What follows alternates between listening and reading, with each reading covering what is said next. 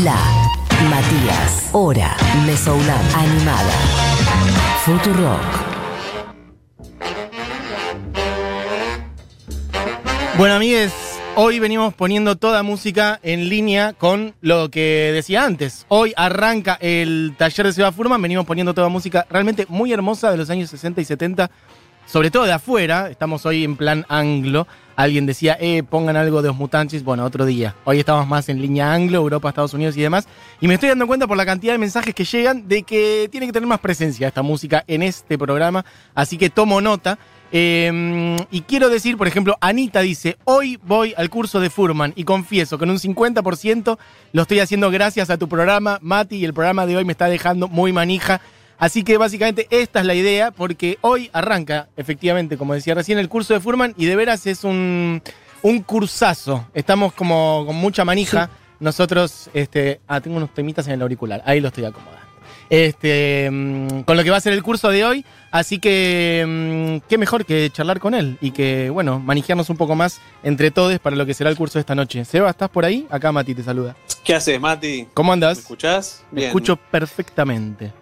Qué bueno. ¿Cómo andan? Gracias por manejar tanto el curso. Por favor, pero es que de verdad no es que lo vendemos porque hay que, porque es algo propio, que igual siempre hacemos eso, pero si no, de verdad es muy genuino este, el interés de, de toda la audiencia y nuestro en general de Futu y mío en particular, por lo que vas a hacer, que, bueno, vuelvo a decir por si alguien se le escapó y está cayendo ahora de un paracaídas, Seba Furman, pianista, músico, docente, que este, también es parte de los bla bla, hace las columnas de, de musicales en Furia Bebé hace un rato largo ya y se mandó ese terrible podcast sobre la obra de Charlie García, sobre sus primeros tres discos solistas, que es uno de los podcasts de Futu, que es un gol. Che, hablemos de eso un poquito antes. ¿Qué repercusión tuviste Dale. en este tiempo? Impresionante o no del podcast, el podcast de Charlie. Sí, impresionante, hermosa. Para empezar, le llegó a Charlie. Eso ya para mí es como un triunfo, digamos. Era como el objetivo primordial. Era si lo llega a escuchar Charlie y, Ya y está. le gusta, ya está. ¿Y qué te llegó así. de ahí? No, re bien, hermoso. Un videíto, inclusive. ¿En serio? Me dijeron que, sí, sí, me dijeron que. que bueno, porque, mm, bueno, eh, eh, hablé con la novia. Eh, y estaban chochos los dos, me dijo que estaban re, re feliz, felicidad, qué sé yo. eh, también era como un homenaje, ¿no? Un poco para rescatar también su, su costado creativo y compositivo y eso que por ahí, sobre todo las nuevas generaciones, no- por ahí no lo tienen tan presente porque obviamente es un tipo grande y, y- y también se lo vio mucho como en esta, en esta cosa medio falopera del rockero, ¿no? Eh, y en realidad estaba bueno, me parece, rescatar todo, todo ese trabajo más serio y comprometido. Y, y bueno, ya que lo haya valorado él, para mí ya está. Pero escucha, es una locura eso, boludo. Estás llevando un guiño de Charlie que es para vos tuyo para siempre. Sí, hermoso, hermoso. Y bueno, la gente nada, miles de mensajes, mucha gente feliz. Gente, es muy loco porque eh, desde, desde chico de 15 Sí. hasta abuelas de, de 70, no sé, de todo, ¿viste? Me, me escribía gente que decía, lo escuché con mi abuela y estamos llorando los dos. Claro. Eh, Yo te digo lo que. Es tan bueno esos cruces generacionales, te digo lo que. De las experiencias que fui escuchando yo, gente que, como es mi caso, por ejemplo, nos gusta muchísimo Charlie, eh, teníamos muy escuchados sus discos, y aún así, obviamente, descubrimos un montón de cosas gracias a, a tu visión. Y por otro lado, gente que, al revés, por ahí medio que entró a Charlie como con curiosidad porque conoció el podcast de parte de Futo o tuyo, lo que sea, y esa subida de entrada, lo cual está buenísimo, ¿no? También como Sí, ahí que re. entre a Charlie por ese podcast, escuchá. Un montón de gente que me dijo, che, no me gustaba mucho Charlie, no lo tenía tan presente, y después de esto lo empecé a escuchar. Tal cual. Sí, sí, sí. Hermoso. Estaría, estaría bueno hacerlo, en realidad es algo que me gusta hacer a mí y que en todas las disciplinas artísticas funciona, ¿no? O sea, vos te, te, no sé, te cuentan un cuadro de alguna cosa que vos decís por ahí mm, que embole esto, la pintura, y de pronto te topás con alguien que apasionadamente te lo explica y, y te, te empieza a gustar, no sé. Sí, funciona así con todo. un poco el trasfondo, claro. Tal cual. Che, eh, bueno, metámonos ahora sí en el- lo que arranca hoy, que es un curso sobre los 60s y 70s. Eh, ¿Querés contarme, por ejemplo, eh, para arrancar, qué te parece de especial que en esas dos décadas?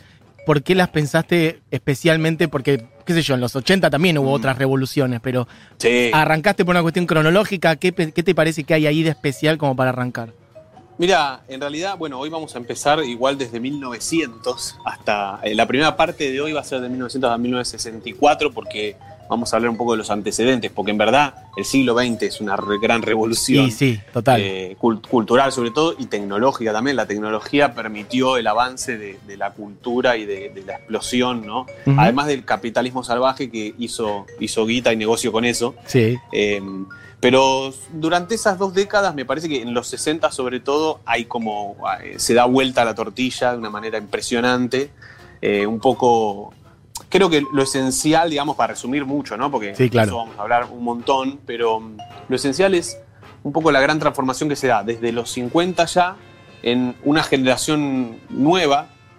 Aparece un- una nueva categoría eh, Sociológica. que, que- sociológica, ¿no? que son los jóvenes, digamos, eh, que antes no existían, era, o eras niño o eras adulto. ¿cierto? adulto, tal cual. Y mm, Tiene mucho que ver eso con el contexto posguerra, ¿no? La posibilidad de que una generación tenga cierto bienestar en su transición hacia la adultez. Entonces, como que de repente el mercado dice, ojo, ahí hay algo donde puedo meter la cuchara. exacto. Tal cual. Sí, che, podemos vender discos a esta, a esta gente. Exacto. Ah, dale. Además, obviamente la tecnología acompañó porque ahora podías tener tu reproductor de música en tu cuarto. Antes Una locura. Eso era impensado, o sea, tenías que estar en el living con tu viejo que se tomaba el whisky, tu vieja que cocinaba probablemente, Sí. y, ¿no? Y, y- y digo, todos juntos en el mismo lugar, mirando el mismo programa de tele o escuchando el mismo canal de radio. Eso te iba a decir, también limitado a, a ver a la música que te pasaban en la radio. Ni siquiera es que vos podías elegir en un momento, ¿no? Como que la. que no, no, eh, claro, había poco. De hecho, en ese momento lo que pasa, sobre todo en Estados Unidos, es que empiezan a multiplicarse las emisoras de radio y también,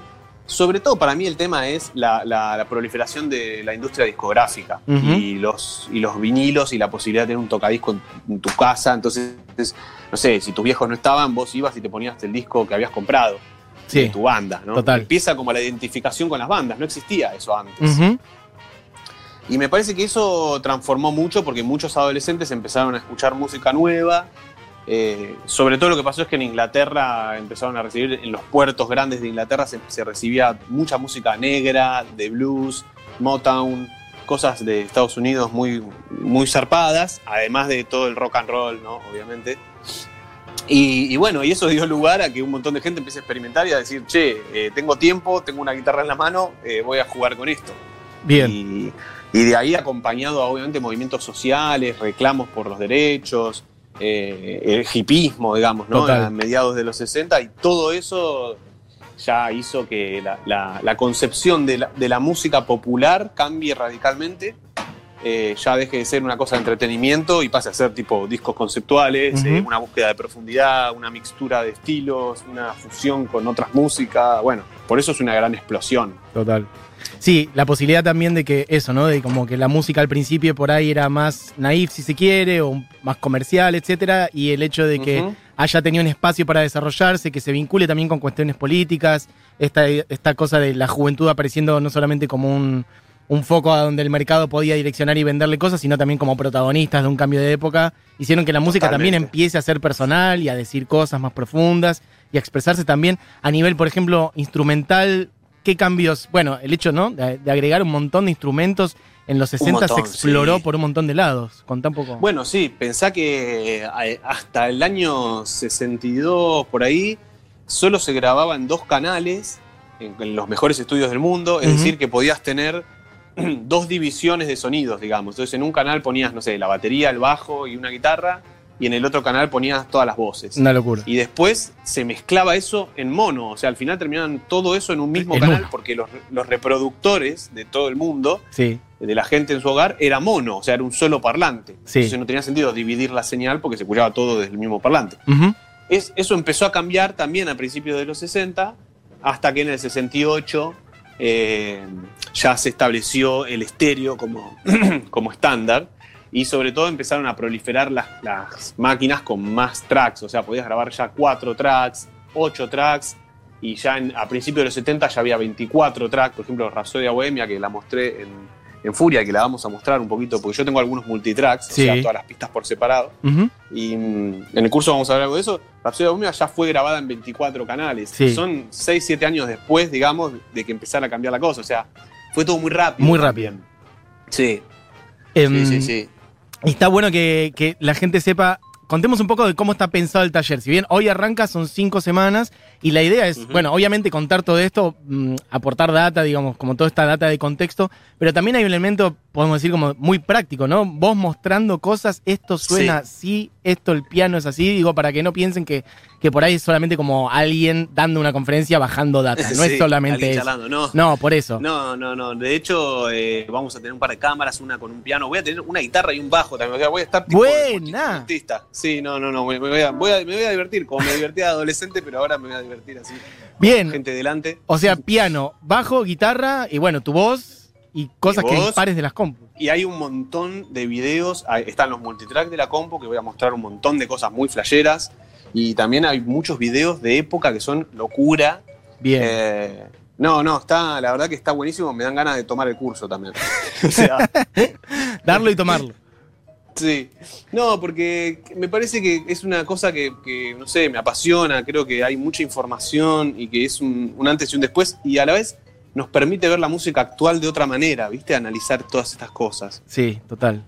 Este, claro, como explicarnos la música de ahora, entendiendo también de dónde viene, ¿no? Y cuáles son las décadas que. Claro, la, la forma musical, vamos a hablar mucho de planos sonoros, digamos, cosas que sean accesibles para todo el mundo, no hace falta saber de música, pero que está bueno porque, no, como un poco el podcast de Charlie, ¿no? Te da herramientas también para interpretar y, de- desde tu oído, no sé, de otra manera. No, es una manija total. Eh, a quienes nos gusta. mm, Bueno, yo igual creo que la música, no sé si, si- qué te pasa a vos, pero yo creo que no hay nadie a quien no le gusta. He conocido gente que me dice, no, yo no leo, yo no veo pelis, etcétera. No he conocido a nadie hasta ahora que me diga no escucho música alguna, la que sea. Sí, sí, Eh, yo tampoco, no, no, no. Bueno, hay una frase de Ravel, creo que es, que dice que sin la música el mundo no tendría sentido. ¿no? Sí, hay- y hay una de, de Nietzsche, creo que es eh, La vida sin música sería un error o algo así. Son Sí. frases hermosas. Eh, no, bueno, pero digo, más allá del interés general sobre la música, bueno, a quienes somos apasionados por la música, el hecho de que te desgranen una canción y te muestren partes y te, te aíslen la voz y te muestren cómo es la armonía, Claro. es un flash total. Así que yo de veras les, les recomiendo a todos los que están escuchando que, que se metan hoy, están a tiempo, se pueden inscribir, es esta, esta tarde noche a las 7 arranca, ¿no? ¿Se va? Sí, sí, a las 7. Y quiero aclarar una cosa que me preguntan mucho, que A ver. pueden, pueden hacerlo de manera asincrónica, es decir, no hace falta que lo hagan hoy a las 7. Queda grabada la clase y pueden verla después. O sea, Bien. si se inscriben, tienen acceso a, a esos videos clase a clase, creo Bien. que hasta dos semanas después de terminado el curso. O sea, hasta mediados de diciembre pueden verse todas las clases. eh, si Fundamental. no en esos horarios. Sí. Buenísimo, claro, bien, por si alguien efectivamente está trabajando o tomando alguna otra clase o lo que sea, o estudiando Exacto. esa hora, puede que- tomar la clase o el taller en otro momento de la semana cuando quiera. En-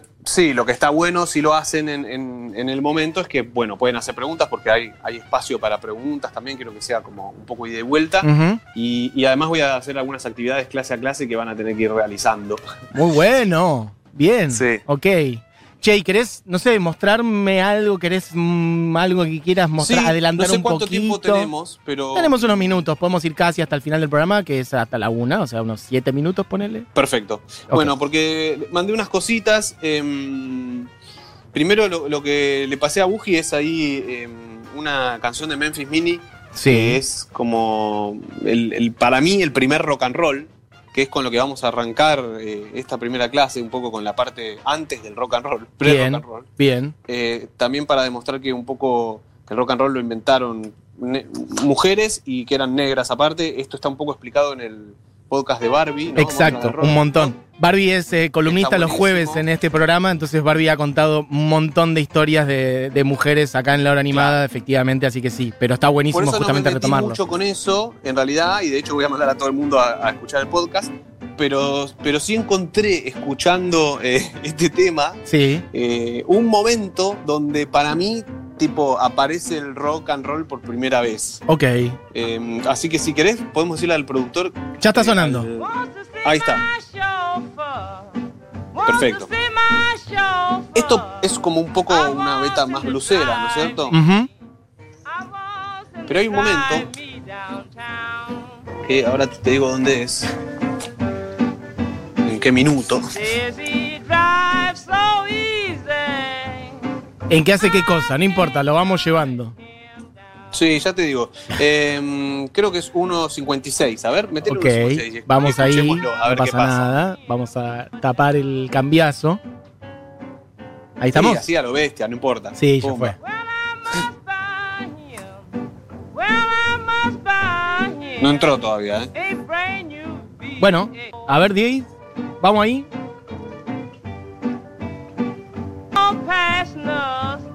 No sé, no, no sé si no lo está encontrando o qué, pero ahí estamos. Bueno, no importa. ya, ya va a aparecer. A ver si viene ahí. Ahí está, Ahí está haciendo como un punteo. ahí está. Escuchá la viola de base. Eso es rock and roll. Yates. Yates de rock and roll. Sí, sí, y, y, o sea, hay algo rítmico, tinta, tinta, tinta, tanta, tanta. Es como que ahí, si querés, Diego, sacalo, gracias. Eh, hay algo de, de la subdivisión. Sí. ¿no? Que, bueno, eso después lo, lo explicaremos, pero. Es más, tengo el piano acá, a ver si se escucha. Eh, Sí, se escucha perfecto. Entonces, digamos, esto viene así, ¿no? Y de pronto pasa a Otro mundo. ¿No? Eso ya es prácticamente rock and roll. Sí. Eh, esto es del año 41, si no me equivoco. Claro, O sea, una es 20 años, locura. ¿Entendés? Una locura. Porque siempre hablamos de Jerry Lee Lewis, Sí, no sé, sí. todos los, los guitarristas, todo eso, que son del 56, 50. 57 Sí, en adelante, claro. Elvis, Esto- 54, 56, sí. Esto es 15 años antes eh, y vamos a ver un par de ejemplos de estos. No nos vamos a detener mucho porque en realidad nu- nuestro foco está en los 60 y los 70. Tal cual. Así que si querés pasamos un poco a eso. Obvio. Eh, bueno, el otro día hice una columna en Furia hablando del Spol, que también... eh, Sí. y, y con su mujer también, Mary Ford, que hacían unas cosas increíbles. También recomiendo mucho que escuchen eso. Vamos a mostrar algunas cosas. Él fue el primero en hacer grabaciones multitrack, o sea, en sobregrabarse él mismo. Les Paul, que lleva Sí, Les Paul. una guitarra que lleva su nombre. Que hizo una guitarra que lleva su nombre y inventó el multitrack. Ah, mira, no tenía el dato de que inventó el multitrack. Sí, en 1948. ¿Qué? Ok. O sea, en el 48 él se grabó 12 veces encima, Sí. pero, como te contaba hace un rato, Sí. eh, la- los 12 canales llegaron recién en el fines de los 60, 70. Claro, él Eh. lo replicó grabándose 12 veces y que después lo mezcló en mono igual. Sí, lo mezcló en mono igual. Ok. ¿Querés que escuchemos una? Eso, está, tengo ¿Sí el lo tenés? documento ese, se lo mandé también. Sí, ¿Sí? mira, poné- ponételo ahí. A ver. Este es Les Se llama. Ahí está. No, hermoso, claro. Todo es Les Paul. Todo es él tocando él solo una única guitarra, solo que está una y otra y otra y otra vez encima. Sí, y lo que hizo fue usar la técnica de Barry Speed, que era muy boludo usarlo en esa época, Sí. que es grabar a la mitad de velocidad y después pasarlo a- al, al Al doble, doble. sería. Ajá, Entonces suena todo como mucho más agudito, viste que son Sí. esas guitarras raras que suenan ahí. total. Este, de hecho, Chiqui, si le, si le metes hacia más la mitad del tema, un poquito más, A ver. vamos a escuchar algo como que está medio prendido fuego. Ah, ahí está. Ahí está. Qué bizarro. A nivel ¿Viste? estético, musical es rarísimo. A nivel sonoro, ¿no? Sí, sí, sí, sí. Esto es 1948, ¿eh? Ok. Increíble. Pa- Pero Bueno, es como parece, gracias, parece música de vanguardia de varias décadas posteriores. Como a nivel género no, no obedece a ningún formato de la época.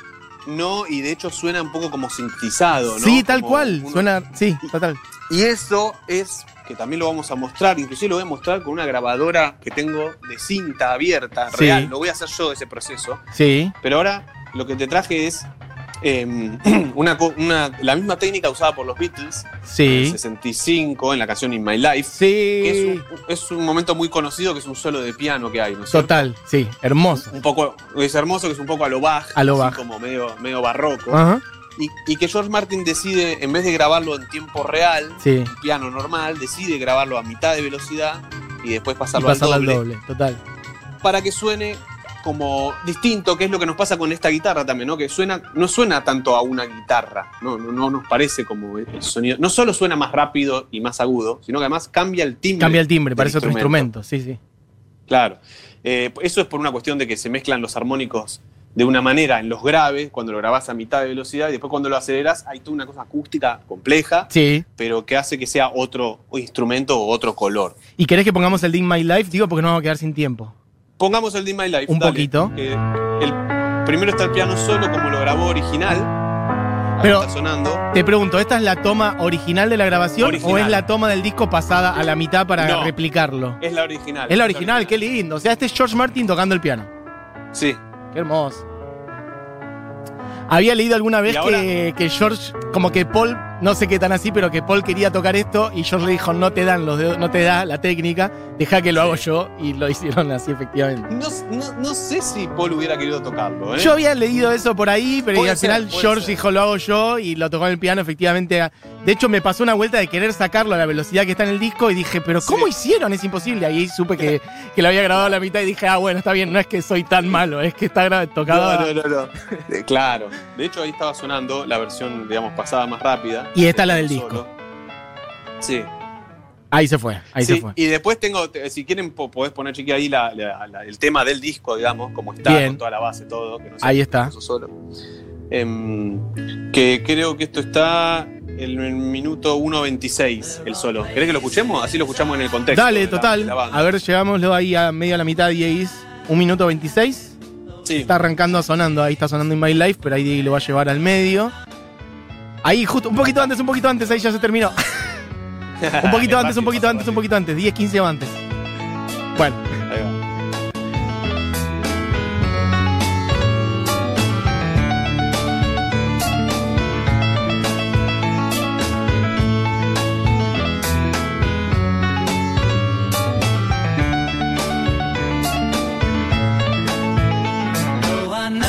va. Hermoso. Bueno, que además de está todo paneado para un lado, o sea, las dos manos. de- todo paneado. Está todo paneado, bueno, un flash. Sí, sí, sí, sí. Bueno, eso era porque sí, había- tenían dos canales todavía, entonces cuando en estas versiones en estéreo que escuchamos nosotros hoy, que no son las que salían al mercado en ese momento, que salían en mono, Sí, pero después obviamente hicieron las versiones en estéreo, y claro, tenían solo dos canales para mezclar, entonces ponían Total. todo lo que había sido grabado en uno a un lado y todo lo que fue grabado en otro, al otro lado. hermoso. Em, te iba a decir esto de, de este track, si yo lo toco a la velocidad y donde fue tocado con el piano, ¿no? Eh, Así, Sí,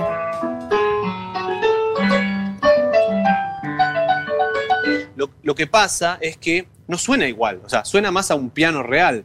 claro. Eh, y George Martin justamente quería que tuviera un sonido más parecido al clavicordio. Medio un clave, ¿no? que- Sí. ¿no? Que es más de época de barroca y tiene más que ver con ese lenguaje que usó él, con esas notitas esa cosa. Total. Entonces, bueno, nada, de estas técnicas vamos a hablar un montón en el curso y otras cosas que después ya explota todo. Mediados de los 60 ya es un descontrol. se va a la mierda. Pero- y en los 70 pero bueno, hoy te- explotan los géneros, Sí, total. no, los 70 ni hablar. Sí. Y, y son la semilla de todos los géneros que conocemos hoy. Ah, de hecho, ¿sabes qué? Te escuché que, que en la presentación que decías de, de lo anglosajón, ¿no? Obviamente estás centrado ahí porque Sí. también era el, el imperio es donde estaba la técnica Sí. y la posibilidad de, de crecer en ese sentido. Eh, pero también vamos a mostrar algunas cosas locas del punk, de los inicios del punk, que son pe- que es peruano. Los Saicos. Eh, los Psychos, por supuesto. Fui a ver a los Saicos a Niceto cuando vinieron acá. No, ¿Vos fuiste? bueno. ¿Y qué onda? No, no. Espectacular, impresionante. Ellos en una forma rarísima, ¿no? Gente ya Sí. bien grande que hace mucho que no tocaban, pero estuvo muy lindo. Claro. Estuvo muy lindo. Bueno, ellos hicieron algo histórico realmente, ¿no? Sí. Eh, También en el 64, o sea, antes de que, de que estén los fundadores del punk ingleses, ya en Perú existía eso. Em, pero bueno, nada, qué sé yo, hay un montón para compartir. Hoy te traje un, un- así una muestra gratis de la primera clase. Imagínate, son cinco encuentros, hasta diciembre vamos a estar con esto y Maravilla. vamos a ir viendo como, sí, el, el progreso de todo eso y, y bueno, así, divirtiéndonos. Maravilla. Che, gracias Seba. Tenemos que ir cerrando porque nos hemos pasado, pero anótense todos en el curso de Seba Furman que arranca hoy a las 7, la revolución musical de los 60s y 70s por Seba Furman. Es un curso semanal virtual de Futurock que son cinco clases. No es necesario tener conocimientos previos. Van a flashear con toda la data eh, que, que tiene Seba para mostrarles, como acaban de escuchar, algunas cosas grabadas, otras generadas por él, todo el análisis y todo el contexto. Además, hay que decir, Seba, que no es que solamente decís, bueno, esto es una cuarta aumentada, sino que también metes mucho contexto, bueno, social, político, cultural para explicar las cosas que pasan. Está y sí, buenísimo. porque si no, no se puede explicar nada. Exactamente. Claro, es. Bueno, y como siempre, socios de la comunidad Futurock tienen descuento. Pidan el código al mail de la comunidad. Así que últimas horas para inscribirse al curso de Seba Furman en eventos.futurock.fm. Seba, todos los éxitos para, para hoy y las semanas que vienen. Obviamente que voy a, a asistir al curso. Así que, bueno, nos vemos hoy a las Me 7 ahí. encanta. Dale, después me comentás qué onda. De una. Bueno, un beso Gracias. grande, Seba. Por Besito, favor. Otro para ustedes. Chau, chau. Bueno, arre que nos fuimos de tiempo, dos minutos después de la una. Esto fue un programón, amigues. Eh, inscríbanse en el curso de Seba Furman, nos vemos todos ahí a las 7 hoy, que va a ser un lujo posta a posta. Este, y bueno, eso. Mañana volvemos con otro programa hermoso de la hora animada que hoy se lo dedicamos a los 60 y a los 70. Y nos vamos con una banda que tampoco ponemos muy seguido porque, bueno, hoy era fácil poner, qué sé yo, Led Zeppelin, Los Stones y tantas otras, pero dijimos vamos a poner algunas que suenan menos. Y la otra vez íbamos a poner esta canción, ya no me acuerdo por qué, estamos hablando de una película y de un par de películas en donde esta canción aparece y es hermosa, que es Shrek, me dice Buji, y alguna más que no me acuerdo la cual es, que ese día, en una semana me apareció tres veces esta canción, que es Happy Together. Ah, en Magnolia está. Ahí me vino a la mente. Vean Magnolia, gran peli. Esto es The Turtles, amigues, haciendo Happy Together. Miren lo que es este tema. Nosotros volvemos mañana. Esto fue la hora animada. Adiós.